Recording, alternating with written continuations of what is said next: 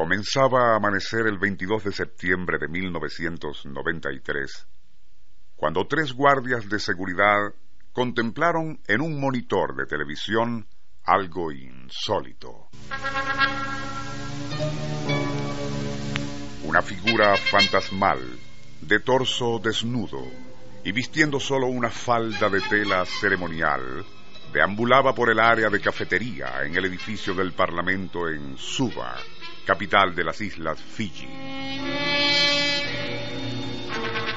De inmediato, los vigilantes acudieron al sitio que permanecía cerrado, pero allí no había nadie.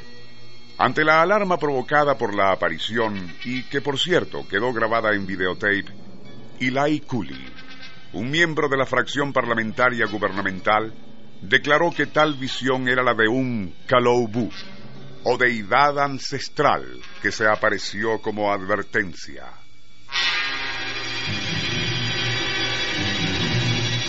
La grabación del fantasma fue transmitida repetidamente por las emisoras comerciales, provocando el natural revuelo.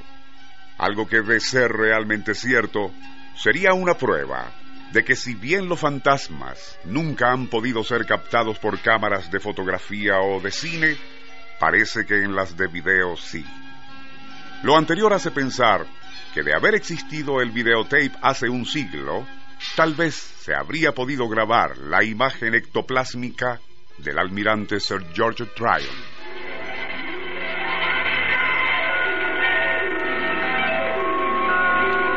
Nuestro insólito universo. Cinco minutos recorriendo nuestro mundo sorprendente. A la medianoche del jueves 22 de junio de 1893, y durante una fiesta en la mansión de Lady Tryon en Eaton Place, Londres, la orquesta súbitamente dejó de tocar. Luego, y para asombro de Lady Tryon y sus doscientos invitados, por la puerta principal entraría una figura fantasmagórica, nimbada de luminosa transparencia.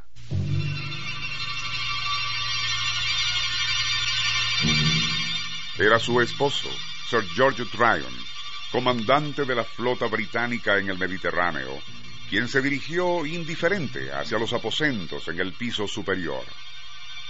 Nadie lo sabía aún, pero es un hecho histórico que seis horas antes el almirante Tryon había muerto en un absurdo naufragio.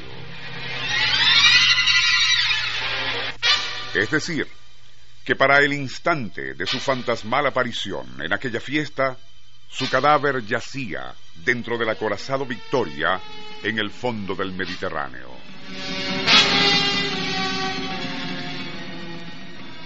En la mañana de aquel mismo 22 de junio de 1893, doce barcos de guerra británicos, a su mando y divididos en dos columnas, navegaban hacia Trípoli.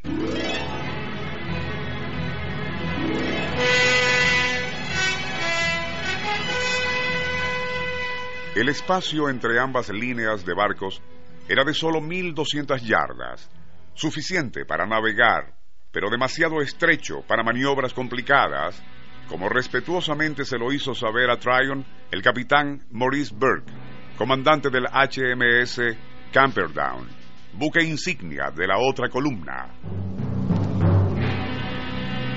Tryon no le hizo caso y al caer la tarde impartió desde su nave HMS Victoria y como un sonámbulo órdenes de maniobras tan absurdas y contradictorias que provocaron una grave colisión al acercarse demasiado los buques insignias de ambas columnas. Con su proa irremisiblemente dañada, el HMS Victoria comenzó a hundirse. Algunos marinos y oficiales se pusieron a salvo lanzándose al agua, otros abordaron botes salvavidas. Justo cuando el HMS Victoria comenzaba a desaparecer, ocurrió algo espantoso.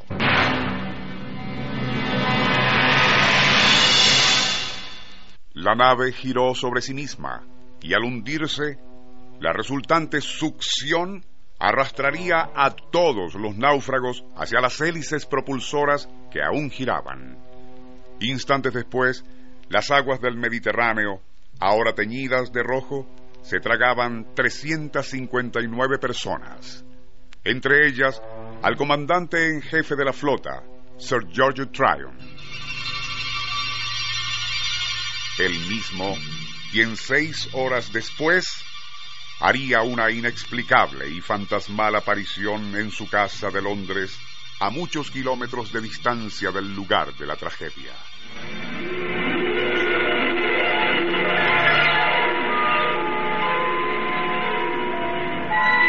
Nuestro insólito universo.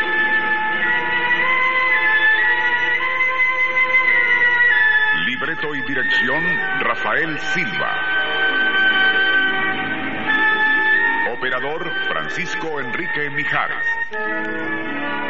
Les narró Porfirio Torres.